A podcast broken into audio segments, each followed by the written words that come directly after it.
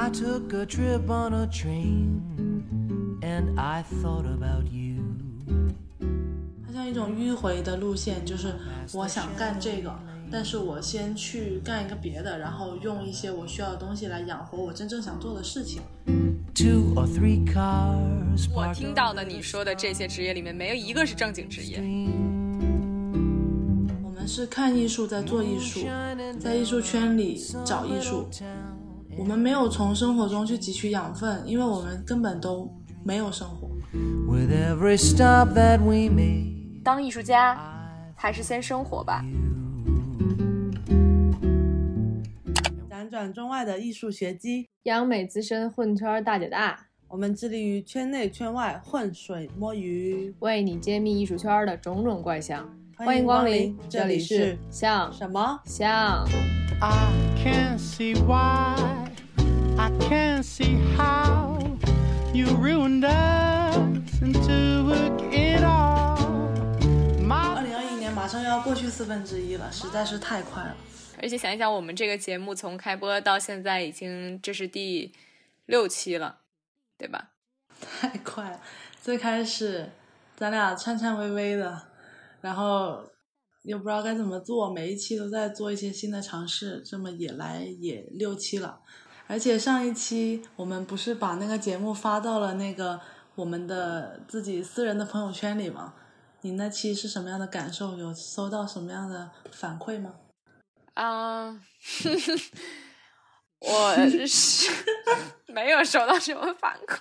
我爸妈当时也听了，然后那天他就说他听到凌晨两点钟，嗯，然后他说你们这节目就适合在半夜听，然后他就那时候就差不多十二点多时候打开这个节目我就听，他特别感动，就回来之后第二天跟我发表了一番他的这个反馈，我觉得特别好，就是他很他觉得我们有这样的一个平台和机会和勇气去说自己想说的话，他觉得特别特别好，他也特别支持我们这样的一个行为。他觉得，嗯，不是每个人都有说话的权利的，这个跟他的职业也有关系，所以他特别为我们感到高兴。而且我一直以来之前都是一个非常羞于展示自己的人，就是我不是一个表现欲和我有表达欲，但是我不太会表达出来。这可以说是我第一次这么完整的把我很多有点个人的想法都展现在这个公共的平台上面，就是又害羞 对又对，开心。你知道我是一个什么样的人吗？就是嗯我的表现欲跟表达欲，永远就是是，我是一个就是把嗯表现欲跟表达欲放在一个不正经地方的人。就是我很少 会去把我正经的想法拿到台面上跟别人分享。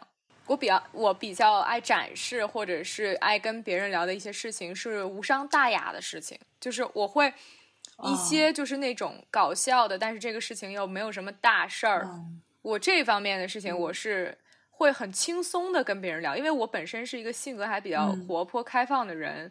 那，对但是其实我很难去跟别人真的去聊一些很，呃，很正经的事情，就是包括我自己对某些事嗯。情的感受，包括我的一些呃想法和价值观，我很不愿意去跟嗯别人分享这些事情。所以其实我有一种逃避的心态，我不太愿意去跟别人直面这些关键的问题。跟你很很像，这在这个方面，其实我们都是那种嘻嘻哈哈的，表面下还挺保守和小心的一个人，嗯，会保护很多自己的这种比较私人的想法。I can't see why. 那我们今天这一期就聊一个轻松一点的话题吧，因为上一期的整个气氛也最后弄得比较沉重。那我们这一期聊什么呢？听说艺术家都是斜杠青年，我们掐指算了算，好像还真是。You ugly cheat. 我先来插播一条关于斜杠青年的网络释义。斜杠青年指的是一群不再满足专一职业的生活方式，而选择拥有多重职业和身份的多元生活的人群。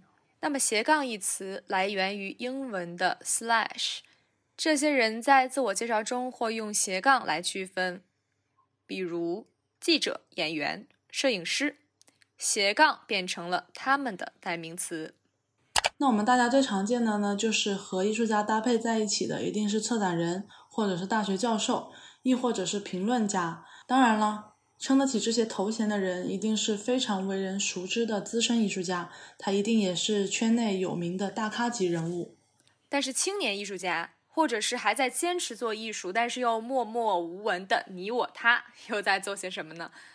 对，当然呢，我们更是身兼数职了。有的人在做艺术的同时，也在做自己喜欢的事情。大部分人都是因为生计而不得不做一些无奈的工作。所以这一期我们将这种不同动机的斜杠青年分成了主动斜杠青年和被动斜杠青年，来跟你们聊一聊艺术家与斜杠青年的那些故事。How you ruined us and took it all. 艺术生中，包括毕业之后作为艺术家，这种多重职业其实已经司空见惯了。我们大家甚至都没有仔细去想，但是当我们仔细去想的时候，发现哇，我们身边有这么这么这么多的斜杠青年。对，其实我们平时在家里和父母聊起未来职业啊什么的，就是他们那一辈人吧，呃，就类似于六七十年代出生的人，还是觉得说就那几几样，医生、老师，或者是比较好的类似律师这样的职业。对，公务员都是在他们看来非常稳当、非常体面的工作。但是近几年，特别是两千年以后，互联网兴起，所以职业也变得非常多种多样，很多新兴的职业，包括 vlogger 啊，还有呃一些呃自媒体人，就是那些依赖依赖互联网而生存的一些职业，每年都有特别特别多的年轻人往这个行业在发展。是的，其实经常我们的家长会问，啊、你之后能做什么，或者是你想去做什么？我们的职业规划都是说，哦，我可以做这个的同时做这个，做这个的同时做这个。对，但是我的家长就会说，那你这些我我听到的你说的这些职业里面，没有一个是正经职业。我们身边的很多同学在在毕业以后都成为了斜杠青年，他们没有办法单纯的靠自己的作品的买卖来养活自己，然后包括这几年艺术市艺术品市场又在这么不太景气的情况下，他们更是选择了一个比较稳妥的能养活自己的职业。那这个现象是今天才出现的吗？其实我觉得，可能在，嗯可能无论是现在还是过去，这种斜杠青年的形式嗯都是存在的。然后，但是其实大家并不嗯是说都是、呃，因为生计而被动成为了斜杠青年。有很多人也是说的，当自、嗯在自己的这个本身艺术方面做得很好的情况下呢，也去呃追求了自己其他的梦想。而且这种方式其实还挺聪明的，在很多人身上都确实有效。它像一种迂回的路线，就是我想干这个，但是我先去干一个别的，然后用一些我需要的东西来养活我真正想做的事情。虽然说把爱好当成自己的工作是非常幸福一件事情，但是很多人都知道，当你的爱好真正成为你的工作的时候，它就不一定还能是你的爱好了。是这样的，我特别认同勾勾刚才说的这种迂回的路线。呃，因为艺术它是一个复杂的工作，它不是说嗯呃是一个很简单、很直接的职业，它是一个非常复杂的创作的过嗯程。它本身是需要很多的生活经历和阅历的，所以我觉得是在嗯。在做艺术家的同时，你去做了一些其他你很喜欢的职业，甚至是你不喜欢的嗯职业，都会激发你的一些创作欲望。嗯对，而且我们之前在学校里面做创作的时候，基本上很大的一个同学之间的通病就是，我们是看艺术在做艺术，在艺术圈里找艺术，我们没有从生活中去汲取养分，因为我们根本都没有生活。Hiding deep within you. 所以，其实我们今天跟大家分享的这一些，包括案例也好，我们自己的想法也好，也是觉得这是一条非常聪明且可行的道路。那其实我觉得我们经常，包括在考前的时候，也是从很多经典大师身上去汲取很多他们的技法上的一些特点来精进自己的绘画技能。那我们今天其实也想通过几个经典的艺术史上的大师，他们的故事来展开我们今天想聊的这个话题。那就先让汉堡为大家分享一个他最欣赏的一个艺术史上有名的斜杠青年吧。其实提到斜杠青年，我第一个想到的就是达芬奇，而且之前其实也看过类似的文章，就是说，嗯他应该是在艺术圈里面最早去践行这个斜杠的一种工作方式，而且呢，嗯他也嗯。是在、无论是在什么圈子里面，他都是一个嗯。最拥有最多斜杠的人。他的斜杠，并不是我们所说的迫于生计、迫不得已，而是因为他的兴趣爱好实在是太广泛了，而且他的经历也太丰富了，而且他的智商也太高了，所以说才会衍生出这么多斜杠，并且每一个做的都非常非常厉害。呃，大家都知道的达芬奇，他是一名画家，对，这个是众所周知，也最大家最熟悉的他的职业。其实他还是非常厉害的科学家。那么在科学这方面呢，他其实是在不同领域都有研究，而且非常的厉害。比如说天文，那他其实很早就认为月亮不发光，而且他很早就否定了地心说这个呃当时的一个谬谬论。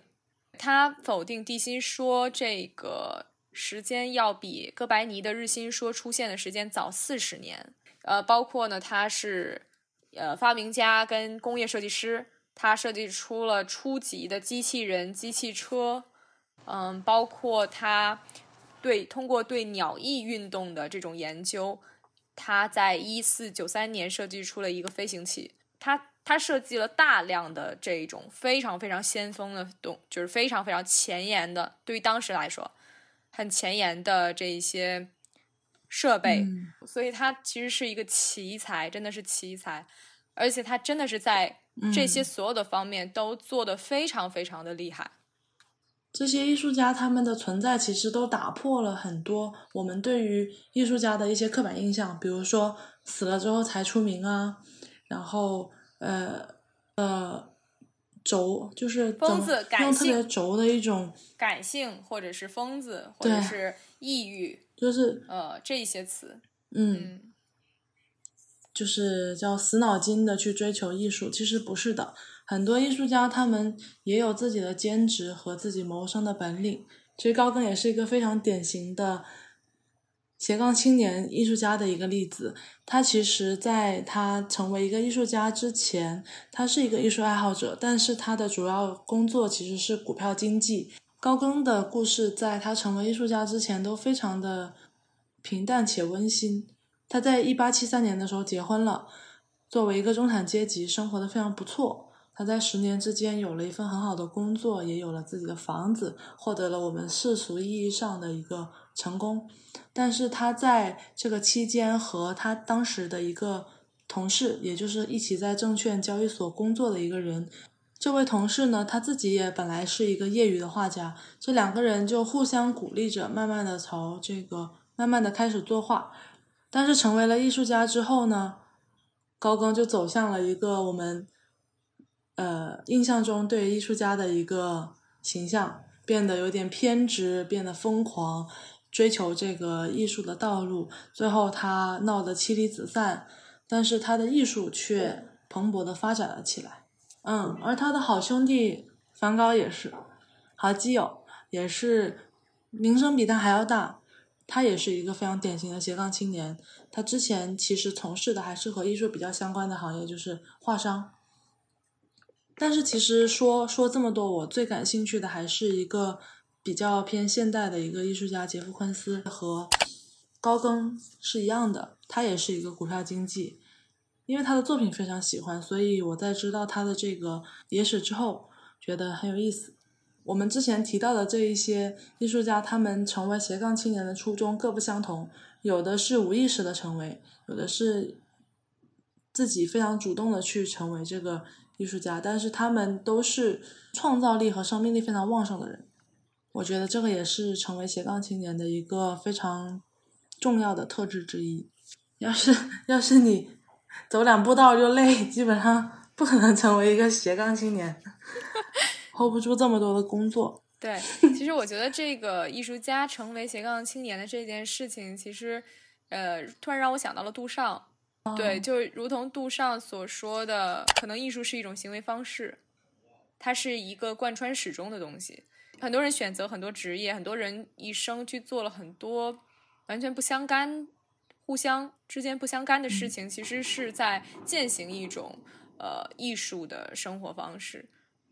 嗯，自从自从安迪沃霍尔以后，其实就已经打破了生活和艺术的界限。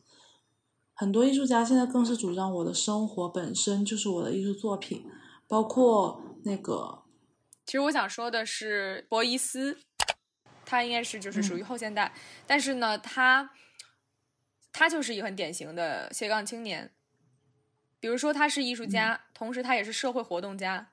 但是，其实我想说的是，有的时候这个东西它并不一定真的是斜杠的关系，因为斜杠斜杠等于的是一种。完全并列的两个事情之间是并列的一种关系，但是博伊斯的社会活动家其实是依附于他的艺术的，因为他的艺术，他的表现的形式就是社会活动，他把社会活动看成了艺术。社会雕塑的这个概念呢，就是如此，他召集了很多人一起去做这个行为，那这个行为又是艺术，又是社会活动。嗯，汉堡说到这个。博伊斯呢，让我也想到了一个我比我很喜欢的艺术家谢德庆，他的这个几个一年的一以一年为单位做的这个作品呢，最后一个一年，其实他是选择一年不做艺术。这个行为本身其实也是他回归生活，然后认为好好生活也是一种艺术的一个具象的显现。其实，在美院读书这几年。就老师们说过不少的话，但是能记住的并不多。我印象最深的一个校领导分享的一句话就是说：“我们这个美院不是培养艺术家的，美院是培养懂艺术的人的。就是你作为一个学艺术的人，你不管去做什么别的行业，你都应该比别人做的要美，要好。我们刚刚所说到的这一些清醒理智去选择斜杠的人和我们。”正在经历和或者将要经历的一些被迫斜杠是不一样的。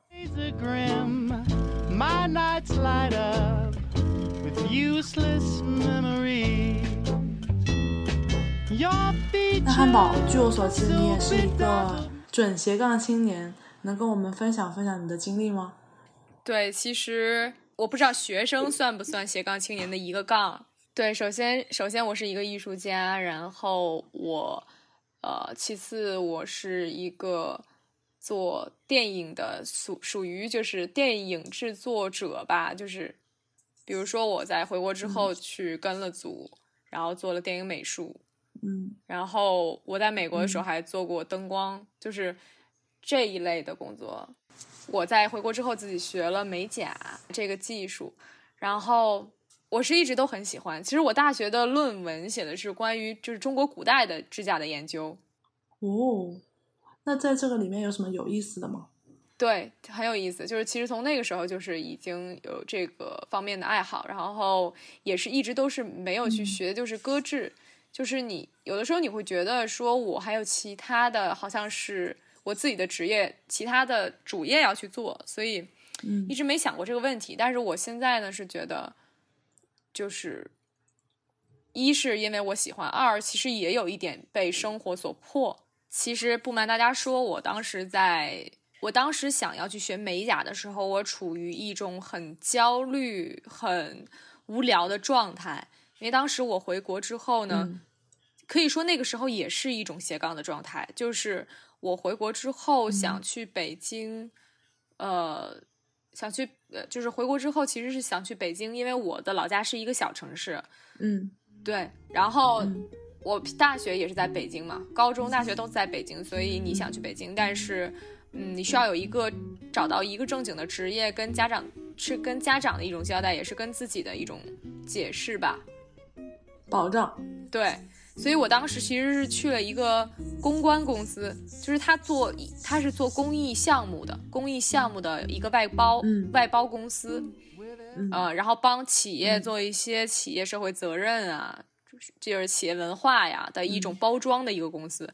然后呢，我当时是在那儿工作，但是工作非常无聊。就当时我的那种感受，其实是在几年前我在中央电视台工作，就是比那个还要无聊。就是你嗯，完全做的工作是一些与你的专业毫不相，哎，这跟中央电视台也不一样。就我当时去那个公关公司做的所有的事情，是与我的专业完全不，就是完全不嗯符合。然后其实并没有太大难度的工作。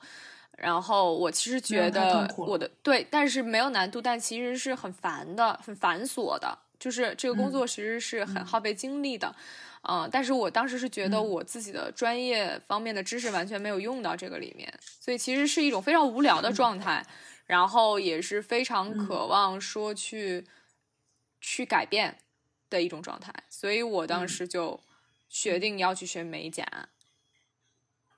我其实是想嗯。特别特别喜欢技术这种东西的，就是我一直的以来的嗯。学校给我的东西，其实更偏于理念，更偏偏向于观念。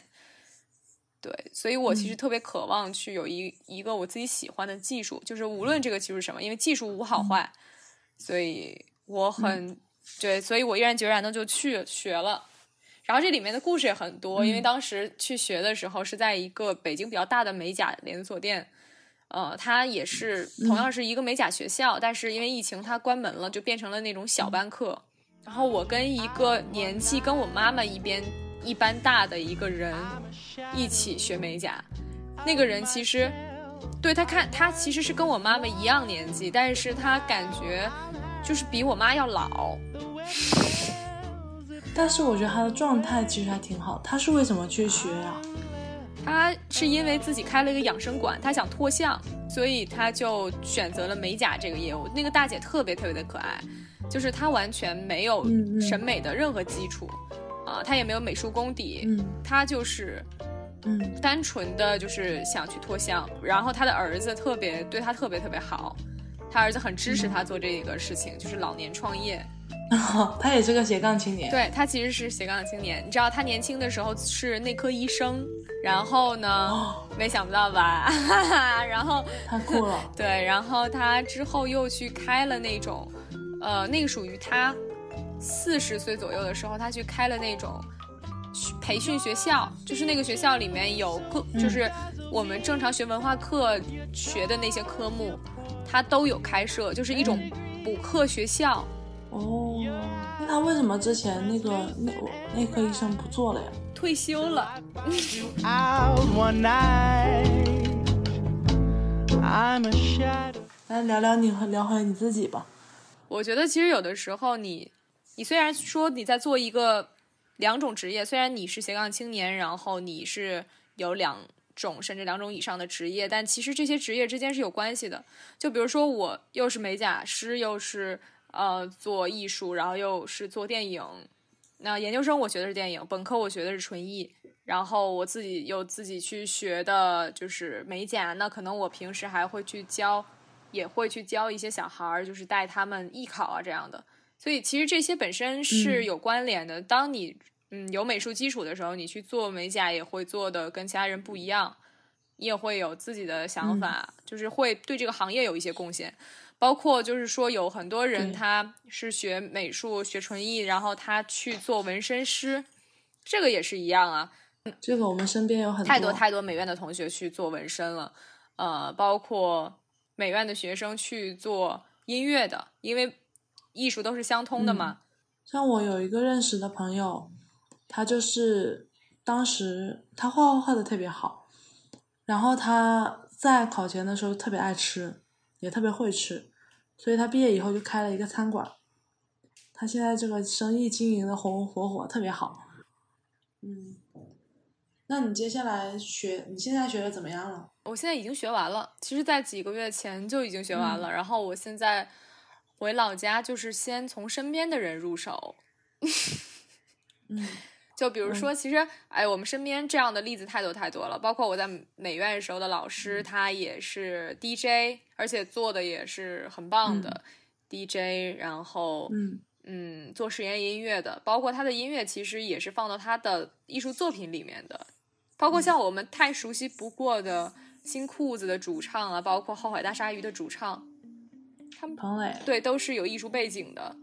在我上本科之前，我有一个叔叔就跟我说过，你一定不要盯着艺术去学，你一定要触类旁通、旁敲侧击的让自己成为一个综合型的人才。这个叔叔太厉害了。对，所以我觉得，特别是我们学习艺术类的这些学生，一定要不要学死知识，而是不断的拓宽自己，去尝试新的媒介，接触新的人，听新的故事，然后用各种各方面的不同不同来源的刺激来让自己获得灵感，而不是去看别人的作品，然后来从里面汲取灵感。我们不应该看艺术来学艺术，应该是处理一些生的材料，而不是看别人已经做过的东西。说一声对不起。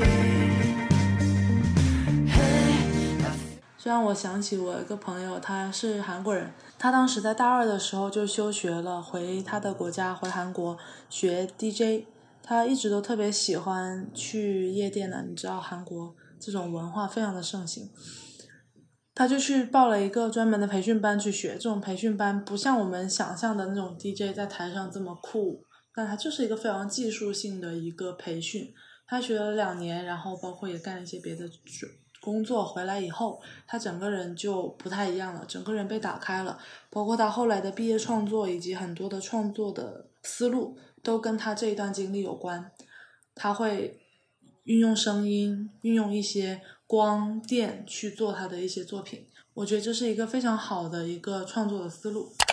那其实，作为年轻的艺术家来说，我们现在刚从大学毕业，其实有太多太多的人，并不是说主动去成为了一个斜杠青年，因为其实斜杠青年本身的定义是，你在其他的，你除了主业以外，你在其他的一些职业上面也会，呃，你很热爱，并且你可以做得很好，它能成为一个，嗯。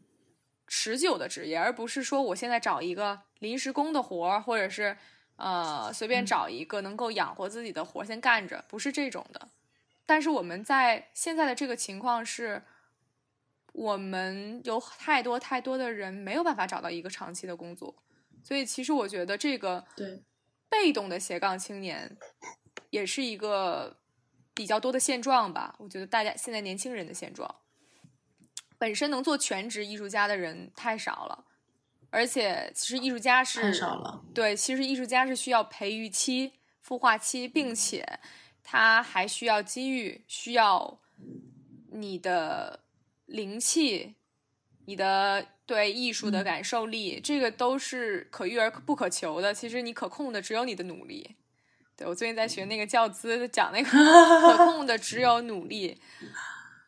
对。稳定的只有题的那个工作难度和啊，还有一个什么呀？我天呐，和能力对，OK，又聊偏了，对不起啊。所以说，我们现在身边有很多很多同学，他原本是根本完全不想做某一个工作，但是现在被迫的也去做了，比如说。最常见的就是代课老师，呃，我身边有很多同学在代课，包括甚至我知道的是有很多艺术家，包括做独立电影的一些电影制作者，独做独立电影的一些导演，甚至是去找了一些送快递、送外卖的工作。对，这其实我第一次听到也是很惊讶的，但是事实真的就摆在我们的面前，真的有很多，大部分是男生吧。就是会去选择这样的工作，因为这个工作本身确实是它很自由、很灵活，而且它也可以，嗯，呃，有还可以的工资，对。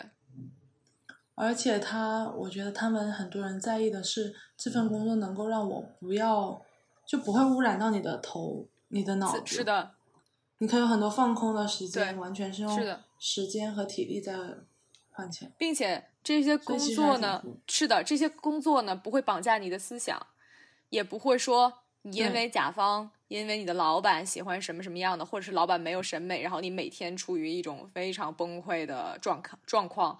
这种的工作它是非常接地气的，包括其实为什么他们选择这样的工作，其实是他们愿意与生活去打交道，这是真实的生活。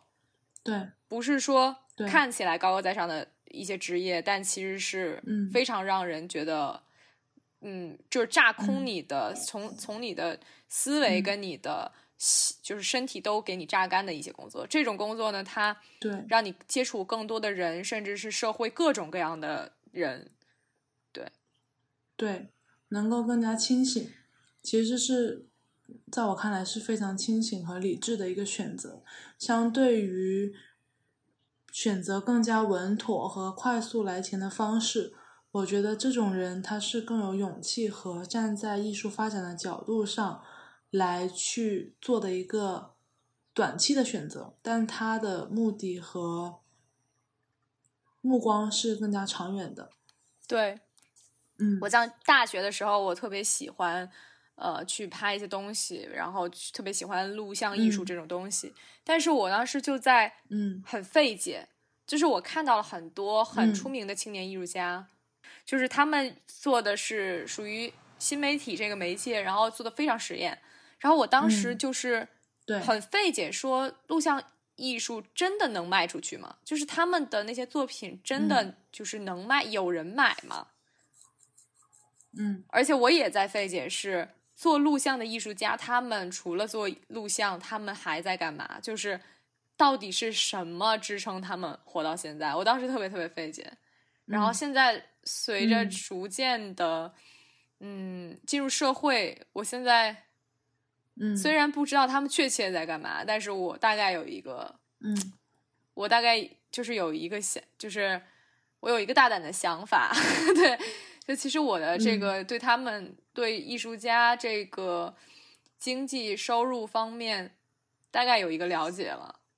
对，之前其实是嗯对。非常非常的不无法进入这个职，就是你虽然你看着我们是在中央美院，是在这个圈子里的人，但是其实完全没有在艺术这个圈子里，因为中央美院它不可能告诉你对这些东西。夜晚太美丽，那是生命的游戏。而且在我们过往接受的呃看到的这些作品里面，往往是身份更加多元、体会社会更加深的一些人做出来的生作品更加有爆发力和说服力，而不是很多从比较本分的一个学院派的道路走上来的那一些人。刚刚提到那个艺术家去送外卖的事情，我又想到一个特别有意思的点，就之前我也跟汉堡提到过，就是外卖小哥其实也是斜杠青年。我们经常走在路上会看到地上的那些小卡片，往往这些小卡片用的都是粉色、紫色或者是暗红色这种非常带有某种黄色这种非常带有某种十八禁意味的一些颜色以及挑逗的话语的这种小卡片。那这种小卡片是怎么到我们的视线里的呢？有一次我听一个朋友说，他亲眼目睹了这些小卡片是从外卖小哥的这个外卖箱旁边，然后有一个小袋子，从那袋子里拿，一边走一边撒。这画面听起来其实还挺浪漫的。对，就其实是外卖小哥边送外卖的同时，就是手也没闲着，一直在撒这些小卡片。仙女散花，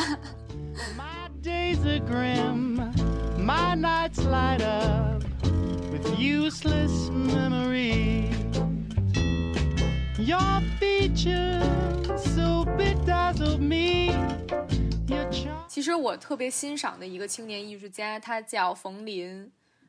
嗯然后他之前其实哦在、呃呃草场地那边办过一个展览，叫做《绝望的主妇》。嗯我当时去看了这个展览，我从那个时候我就觉得他在我的心中是一个青年艺术家特别特别优秀的、特别特别的我特别敬佩的一个人。他是一个就是有艺术心态的人，是一个典范。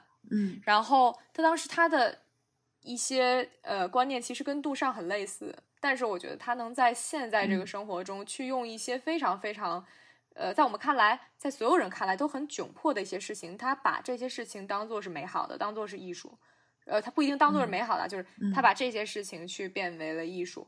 他有一句最经典的话，嗯也是我一直就是会时时刻刻的去提醒自己的话，叫做“当艺术家，还是先生活吧”。对，这句话就是时时刻刻的在就是提醒我，你要记得你是嗯一个在这个社会上生活的人。对，你嗯要真真正正的生活过，才能成为艺术家。对，有的时候我们会忽视生活，那么生活是什么呢？对他来说，他的那个展览里，生活就是他那三四年的婚姻生活，那三四年特别特别无聊、特别特别窘迫的婚姻生活。嗯。但是在我们任何人看来，这些东西就简直是糟糠，对吧？但是在嗯。他看来，这些东西呃放进了美术馆，他把他的生活的所有细节嗯。放进了美术馆，告诉大家一个嗯。糟糠之妻是什么样子的，告诉大家一个婚姻是什么嗯。什么样子的。这个东西并不是嗯。难以启齿，或者是这个东西并不是不能放出来给大家看的，而是非常非常真实、非常非常鲜活的，每一个人都有的感受。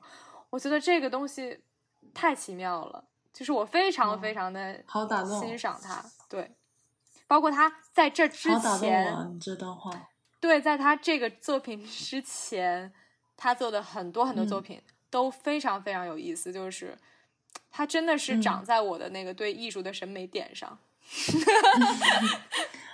对，我觉得汉堡刚刚说那段话，我非常非常有触动。嗯，我觉得没有人的人生和生活是完美的。硬要说艺术有什么作用的话，应该就是给你提供一个新的角度去看你的生活。你可能在这个角度上看的时候，在这个眼光上去审视的时候，它不再是糟糕的，不再是黑暗的，不再是令人沮丧的了。嗯，对，这也就是我们做这一期节目的时候，最开始我觉得刚刚你的这一番话让我想到了我们的初衷，就是在一次一次的对谈中，慢慢的找到艺术的真相是什么，我们为什么需要它，我们为什么要做它，对酷。，Yeah。那我们这一期节目呢，其实主要就是跟大家分享一下斜杠青年跟艺术家之间的关系。无论你是不是艺术家，你是不是艺术从业者，我们都非常欢迎你给我们留言，告诉我们你的斜杠经历。而且我也想到，在我们小的时候写作文的时候，关于我的梦想，它可以一天一个样，一年一个样。我想成为画家，想成为科学家，想成为建筑师，各种各样的职业都可以。为什么我们现在要限制我们的想象呢？大胆的去拓宽你的职业，大胆的去开拓你的可能性吧。是的，那我们今天这一期像什么像就聊到这里吧。希望听我们这一期节目的你都能收获快乐，收获一些勇气吧。是的，希望听这一期节目的你能够去做自己想做的事情。如果你喜欢我们的节目的话，不要忘记去关注、订阅。给我们评论哦，希望看到你们的故事。对，希望听到你们的想法。我们现在入驻的平台有荔枝 FM、网易云音乐，喜马拉雅，还有苹果官方的 Podcast 软件。对，如果你对节目的文字信息以及一些拓展内容感兴趣的话，可以关注我们的新浪微博以及公众号，在那个上面我们会推送每一期节目链接到的一些相关人物以及他们的文字信息，欢迎订阅我们，谢谢大家。那今天就到这里吧，我是勾勾，我是汉堡，我们下期见，拜拜